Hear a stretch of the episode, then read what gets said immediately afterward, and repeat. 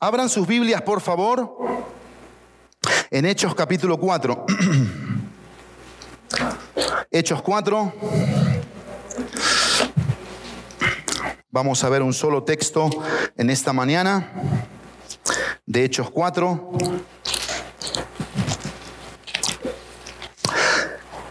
Casi siempre cuando predico el Evangelio tengo una pregunta. Cuando hablo de Cristo a otros, hago una pregunta. Es muy común en mí hacer esta pregunta. La pregunta es, ¿para qué Cristo murió en la cruz? Esa es la pregunta que hago. ¿Para qué Cristo murió en la cruz? Sí. Sácate el cosito, no te escuché. Ahora sí, de vuelta. ¿Para? Muy, muy bien, para dar la vida para todos nosotros. Tomen apunte de eso, escríbanlo. Eso es muy importante lo que acaba de decir Juanma, para darnos vida. Ahora, la pregunta que quiero que nos hagamos todos en esta mañana y reflexionemos es, ¿para qué resucitó Cristo? Si Cristo murió y murió para algo o por algo, yo te pregunto, ¿para qué resucitó Cristo? ¿Con qué propósito resucitó Cristo? Vamos a leer este texto de Hechos 4, 33 en tres versiones diferentes. Lo vamos a leer en la Nueva Biblia de las Américas, en la NTV y en la TLA. La TLA es la versión que los pequeños van a memorizar. Y quiero animarte que también tú la memorices junto con ellos, junto con todos nosotros. Dice el texto bíblico de Hechos, capítulo 4, versículo 33. Vamos a leerlo juntos, ¿qué les parece? Conmigo. Con gran poder los apóstoles daban testimonio de la resurrección del Señor Jesús y había abundante gracia sobre todos ellos. Mismo texto, diferente versión, NTV, juntos. Los apóstoles daban testimonio con poder de la resurrección del Señor Jesús y la gran bendición de Dios estaba sobre ellos. Ahora la TLA. Llenos de gran poder, los apóstoles enseñaban que Jesús había resucitado. Punto. Dios los bendecía mucho. Vamos a leer una vez más este, esta versión, la TLA. Dice, llenos de gran poder, los apóstoles enseñaban que Jesús había resucitado. Dios los bendecía mucho. Estamos en el libro de los Hechos, llamado Hechos de los Apóstoles o Hechos del Espíritu Santo, ¿sí? Donde a través de este libro, que es un libro transicional, hay una transición en este libro del mensaje de la ley al mensaje de la gracia, el mensaje de la ley que habíamos oído desde Moisés a un mensaje de la gracia que es la salvación no es por mérito propio, sino por lo que Cristo hizo en la cruz y se va a ir desplegando a través del libro de los hechos. Hay algo interesante en este pasaje.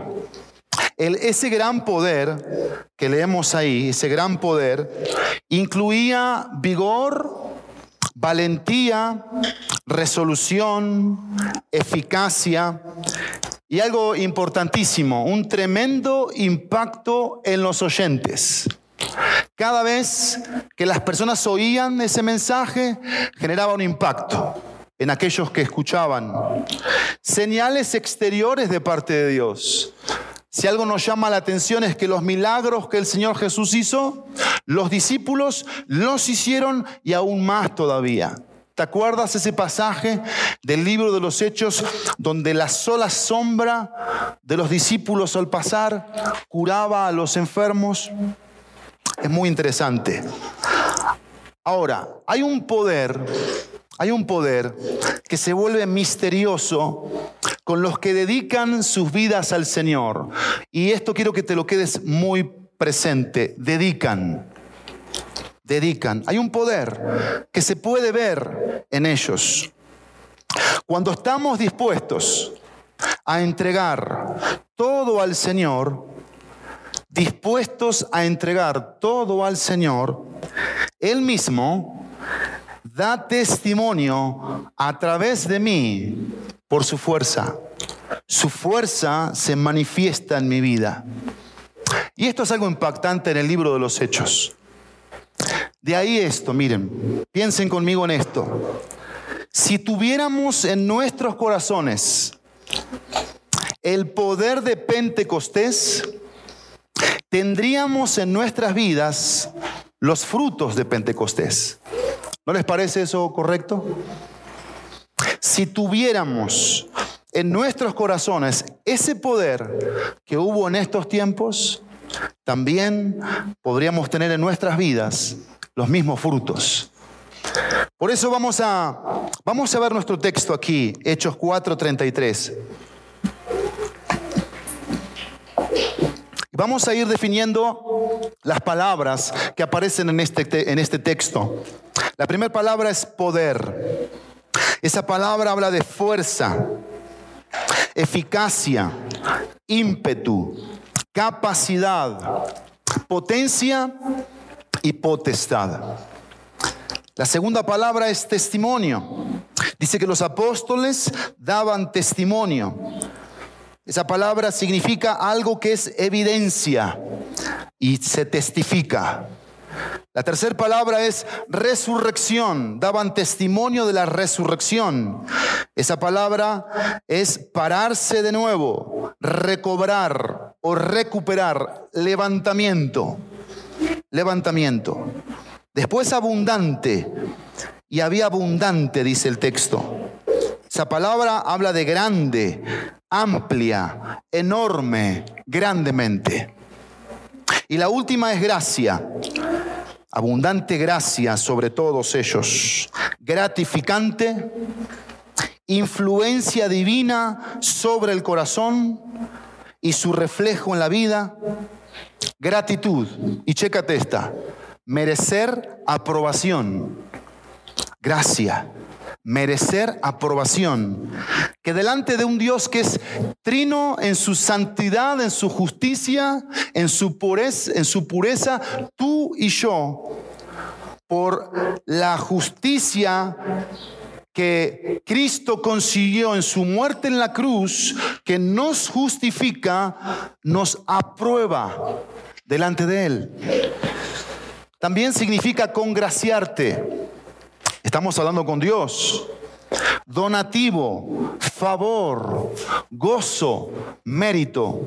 Todo eso significa gracia, gracia. Ahora, yo pensaba en esto mientras este pasaje vino a mi vida esta semana. No era un simple mensaje ni simples mensajeros. Era lo singular que portaban. No era un simple mensaje ni simples mensajeros, era lo singular que portaban estos seguidores. Por eso hoy vamos a ver dos marcas, dos, solamente dos. Dos marcas de una iglesia que cree en un Cristo vivo.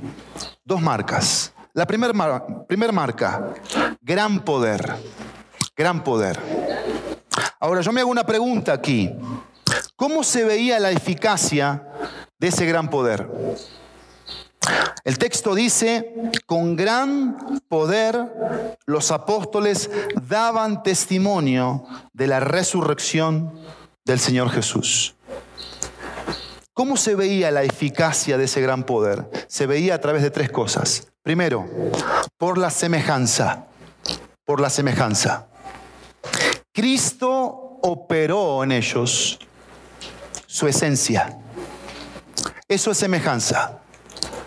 Quiero que entiendas esto conmigo en esta mañana.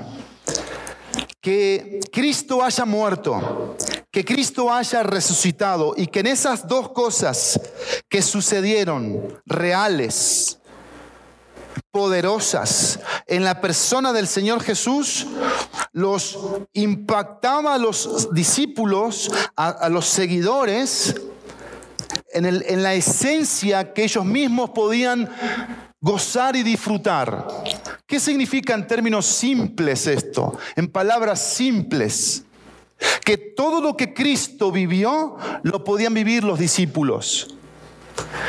Y si tú y yo ya tenemos un panorama completo del libro de los hechos, me vas a seguir. Me vas a seguir. Porque sabes lo que vivieron los discípulos en el libro de los hechos.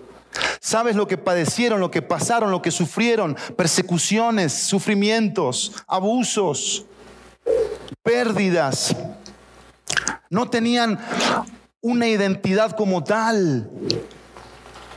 Y por eso ese gran poder, esa gran eficacia se veía por la semejanza, pero en segundo, por el seguimiento. No solamente por la semejanza, sino por el seguimiento. Cristo produjo entrega a su plan.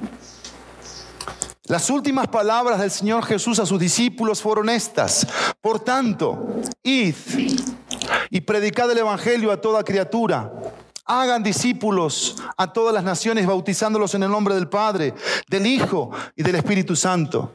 He aquí yo estoy con ustedes todos los días hasta el fin del mundo. El gran poder de los discípulos se podía ver eficazmente porque los discípulos seguían las pisadas de Jesús. Eso hacían los discípulos, seguir las pisadas de Jesús. Ahora,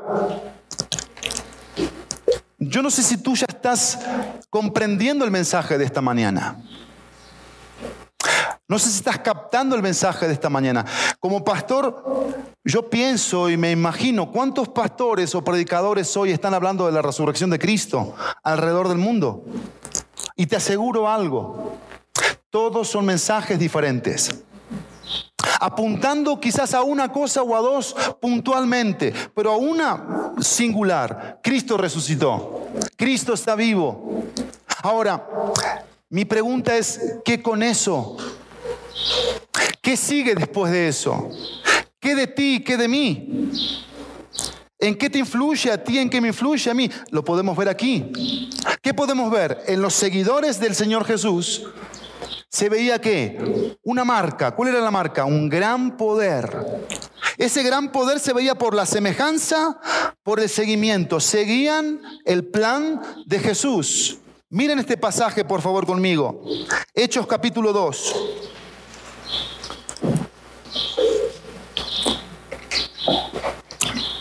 Versículo 14. Entonces Pedro esto, esto tienes que subrayarlo en tu Biblia.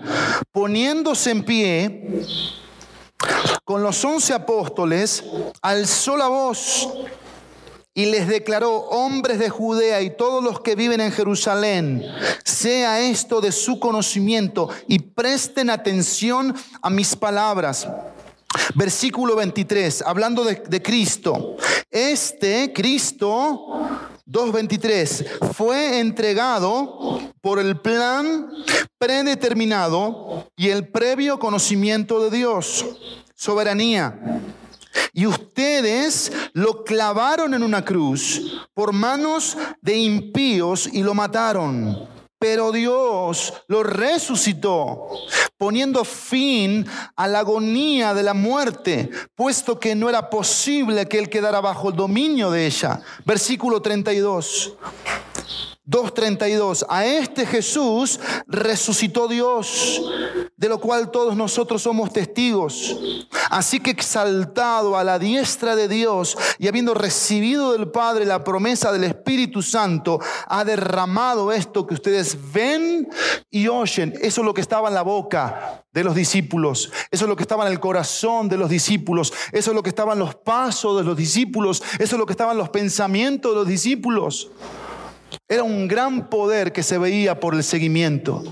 Pero en tercer lugar, no solamente por la semejanza, por el seguimiento, sino también por la seguridad. Por la seguridad. Cristo les sostuvo a través de la esperanza. Cristo les sostuvo a través de la esperanza un gran poder que en medio de la inseguridad externa, en medio de los miedos internos, en medio de las circunstancias complejas, complicadas, de, gobiernos corruptos, de gente que los rechazaba, que los perseguía y que los quería agobiar, ellos podían experimentar paz seguridad. ¿Por qué? Porque Cristo, quien los había llamado a los discípulos, los sostenía. Y así se podía ver el gran poder,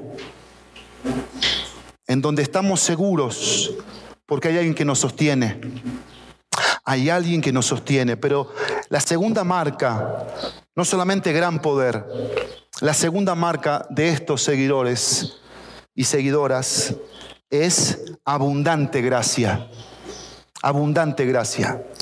La pregunta que contestamos en gran poder fue esta. ¿Cómo se veía la eficacia de ese gran poder? En la abundante gracia yo tengo una pregunta que quiero que contestemos. ¿Cómo les hablaba cada día esta abundante gracia? Porque eso hace la gracia con el Hijo de Dios. Interactúa. Y te habla a ti, me habla a mí. La gracia tiene una relación con cada uno de nosotros. Yo quiero que tú y yo pensemos, reflexionemos cómo les hablaba a estos seguidores. Y quiero que pienses conmigo en esto. ¿Cómo era la vida de los discípulos en ese tiempo? ¿Qué hacían? ¿Qué comían? ¿Con quiénes estaban? ¿Dónde estaban? ¿Cuáles eran sus pasatiempos? ¿En dónde invertían sus tiempos? Sus, sus talentos, los recursos, si es que los tenían. Y vamos a ver cómo la gracia les habló, porque dice el texto 4:33, y había abundante gracia sobre todos ellos. Estas eran marcas de la iglesia, marcas. La primer, el primer diálogo que había era este, su suficiencia, su suficiencia. Todos nosotros hoy tenemos acceso a infinidad de libros acerca de la vida de los discípulos, ¿sí o no? Tenemos comentarios bíblicos, tenemos palabras traducidas del griego, del hebreo al español, tenemos excelentes escritores a nivel mundial que han hecho cosas maravillosas de la vida de los discípulos. Pero quiero que veas conmigo esto. Cuando tú le preguntabas a un seguidor de Cristo en ese tiempo su definición de Cristo, ¿sabes qué respondían? Suficiente. Suficiente. Eso respondían. Solo, solo te necesito a ti. ¿Cómo defines a Cristo tú? ¿Cristo es suficiente? Porque esa es abundante gracia.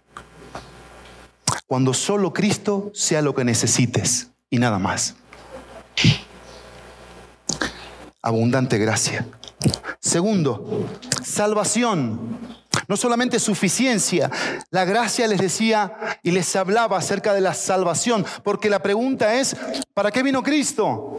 Lo dijo Juanma, para salvar, para dar vida. Ahora la pregunta que yo quiero que tú y yo respondamos aquí, en el contexto del libro de los Hechos, ¿para qué era la salvación?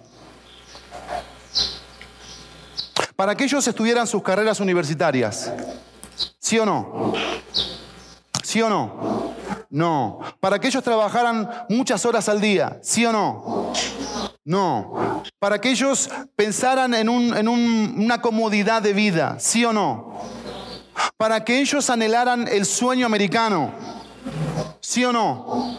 Entonces, ¿para qué era la salvación? ¿Para qué los salvaba Cristo? Porque Cristo los vivía salvando. No solamente los salvó en el madero, en la cruz, al morir y resucitar. ¿Para qué los salvó entonces? Para una sola cosa en este contexto y en el tuyo y en el mío, es para que tú y yo cumplamos. A ver, repite conmigo. Cumplamos, fuerte, cumplamos su propósito. La salvación es para que tú y yo cumplamos su propósito. Yo te hago una pregunta. ¿De qué te salvó Cristo esta semana? ¿De qué te salvó Cristo?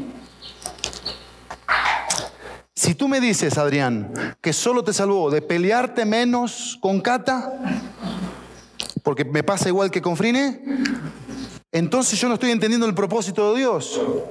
Porque Dios no me puso en un matrimonio para que yo me esté peleando con mi esposa. sino para que mi esposa y yo cumplamos el propósito de Dios. ¿Por qué nos peleamos? Porque dejamos de cumplir el propósito de Dios. Las almas no son lo más importante. Las almas no es la inversión eterna que nos interesa. ¿Qué nos interesa como matrimonio, como familia? Comodidad.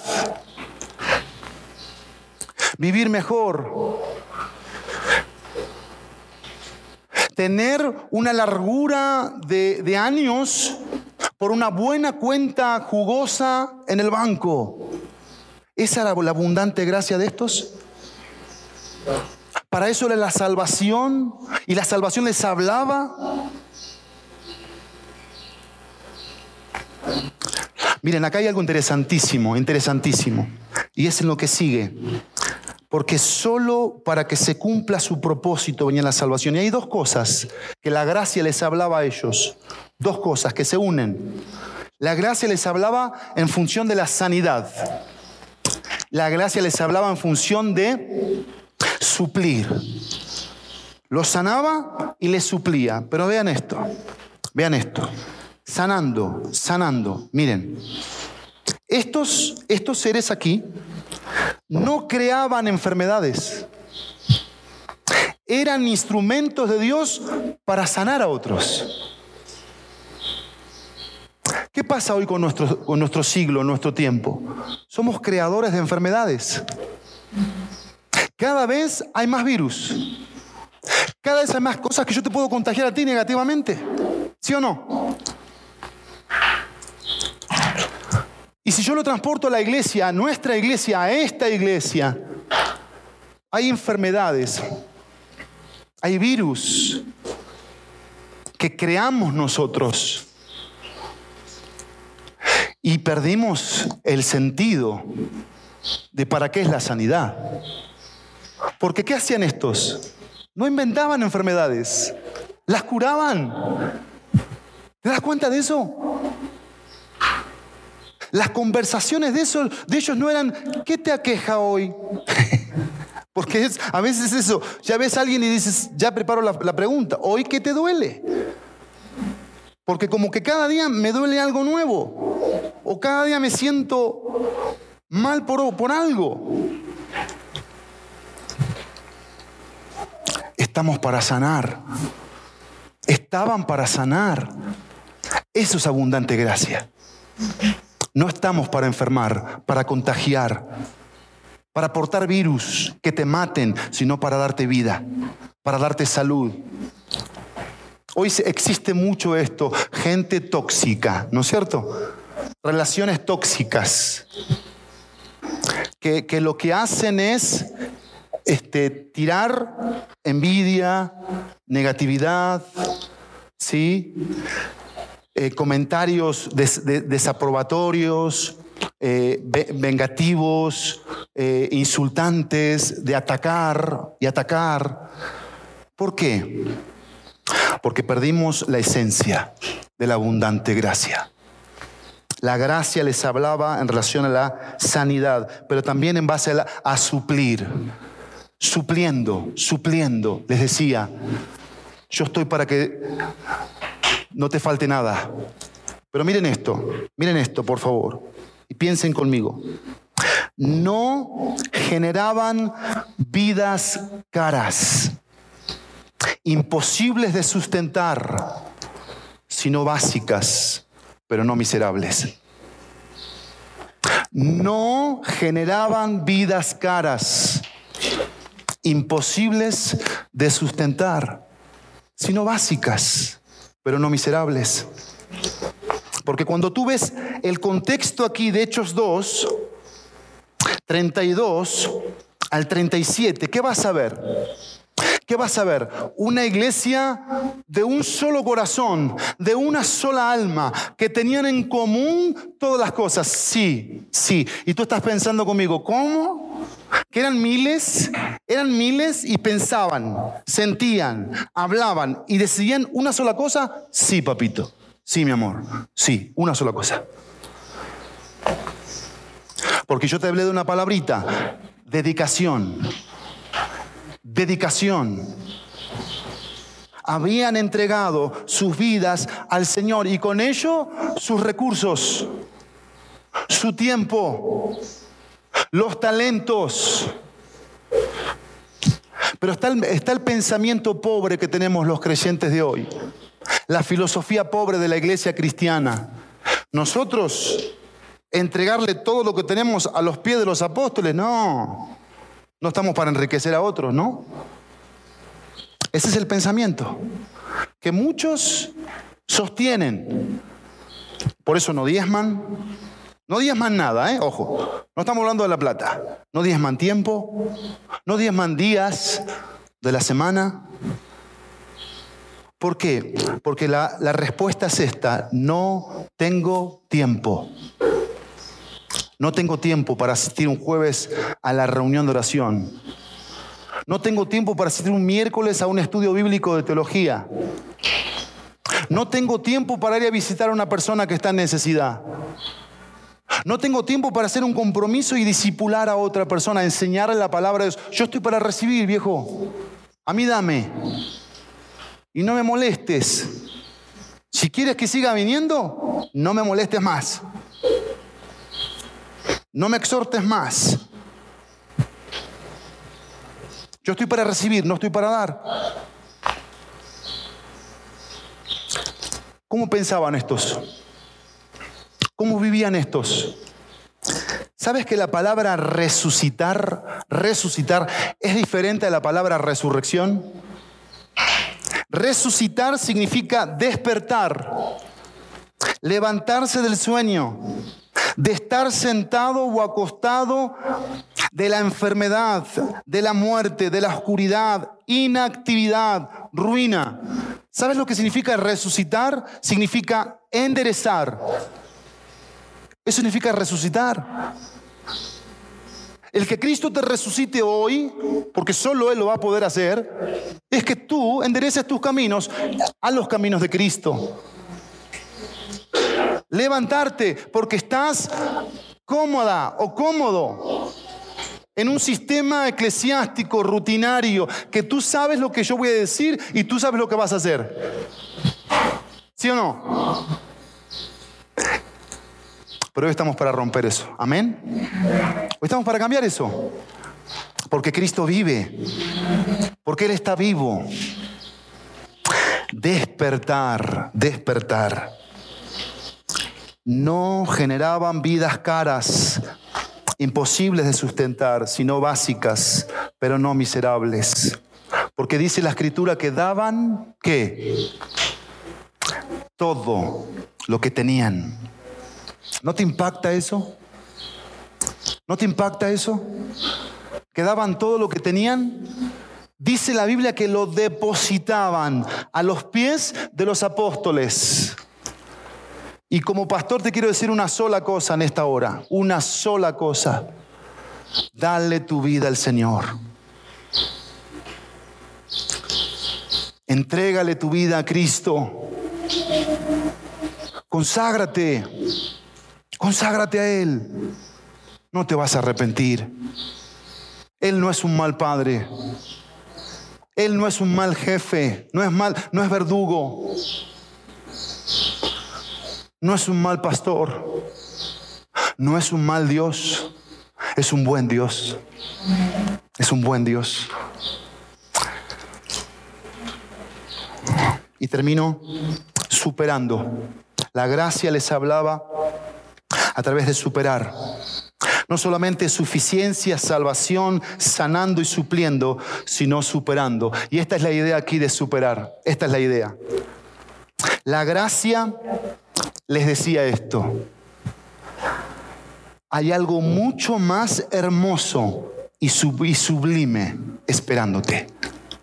Eso les decía la gracia. Hay algo mucho más hermoso y sublime esperándote. ¿Qué es lo hermoso y sublime en, el, en la vida de los discípulos? ¿Qué era? Morir y encontrarse con el Salvador que convivieron tres años al que contemplaban, palpaban, del cual estaban enamorados. apasionados, perdidos en Él. ¿Cuánto nos enseñan estas dos marcas? ¿No es así? Gran poder y abundante gracia. ¿Son estas dos marcas nuestras marcas? ¿Estamos viviendo la semejanza? ¿Estamos en el seguimiento? ¿Vivimos seguros en la gracia? La abundante gracia. Cristo es suficiente. Su salvación en mi vida es para que yo cumpla su propósito. ¿Estoy sanando o estoy siendo un enfermo enfermando? La provisión de Dios, la vida que he comprado es muy cara. ¿Le debo a todo mundo? ¿Me falta el recurso? No llego a fin de mes, no llego a la quincena, no llego a la semana, no llego a las 24 horas porque se me acabó el recurso. Pero el recurso porque vivo en el mundo del yo, del yo, y nunca te va a alcanzar. Estás superando, superando. Pero piensa en esto, ¿eh? Superar las pruebas por cumplir la misión superar las circunstancias, las adversidades, porque estás cumpliendo una misión. Eso pasaba con estos seguidores y seguidoras. En esta semana el Señor me enseñó una gran lección acerca de esta gracia.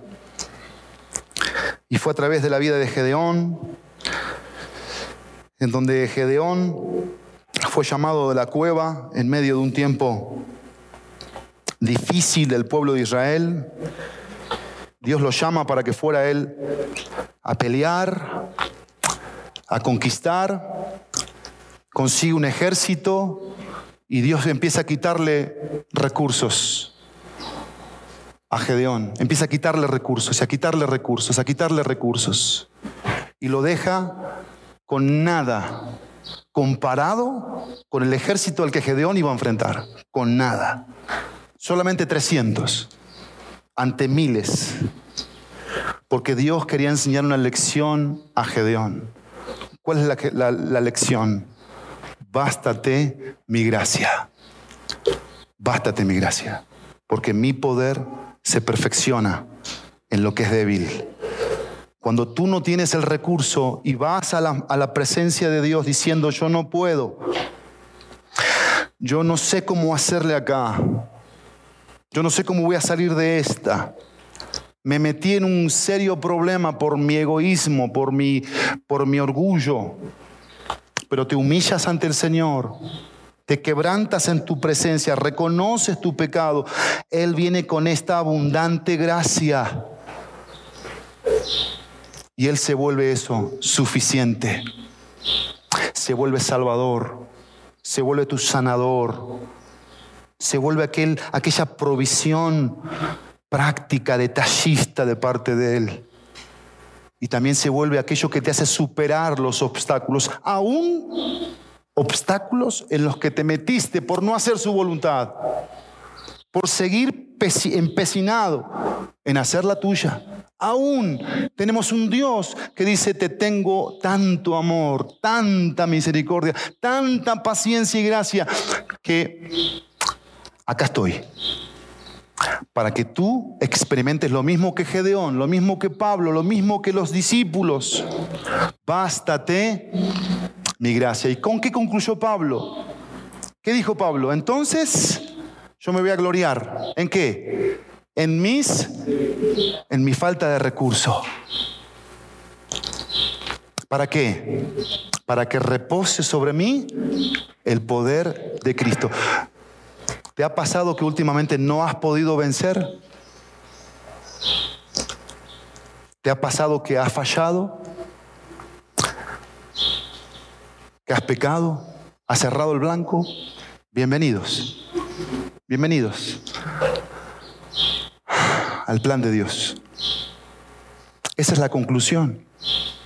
Que siempre le digamos a Él que con Él nos basta y que vivamos vidas satisfechas, plenas en Él. Yo quiero animarte a que hoy hagas algo diferente en este servicio al concluir. No te pares, cantes, digas amén y vete, como todos los domingos. Haz algo diferente. ¿Quieres arrodillarte? Está trapeado el lugar. Fabuloso, pinol, cloro. Sanitizado, no satanizado. ¿Eh? Aclaro. Bien sanitizado. Dos veces. ¿Te quieres postrar aquí? ¿Quieres arrodillarte? Haz algo diferente. Agarra a alguien. No lo agarres. No, acércate y ora con esa persona. Oren por algo en relación a lo que Dios habló a sus vidas. Hagamos un compromiso de dedicarle nuestras vidas al Señor. Amén. Padre, gracias por tu palabra. Gracias por la persona de Cristo, su resurrección. Y gracias por los discípulos, porque pudieron experimentar y dejarnos estas marcas que como iglesia necesitamos tener gran poder, abundante gracia. Y queremos experimentar eso, tu vasta gracia, tu vasta gracia. Queremos, Dios, renunciar a los recursos a los que estábamos acostumbrados a estar aferrados aún religiosamente para solo, solo dar lugar a tus recursos divinos, inagotables. Así que Dios, aquí está tu iglesia, la IBJ, estas almas por las cuales Jesús murió y resucitó, esos discípulos por los cuales se jugaron la vida, no les importó perder, ser perseguidos, morir, ser burlados, rechazados, porque aún en medio de eso el gran poder y la abundante gracia era un testimonio vivo, vivo y real. Aquí nos quedamos, Dios, para seguirte entronando, exaltando a través de lo que cantamos, reflexionamos, oramos y decidimos.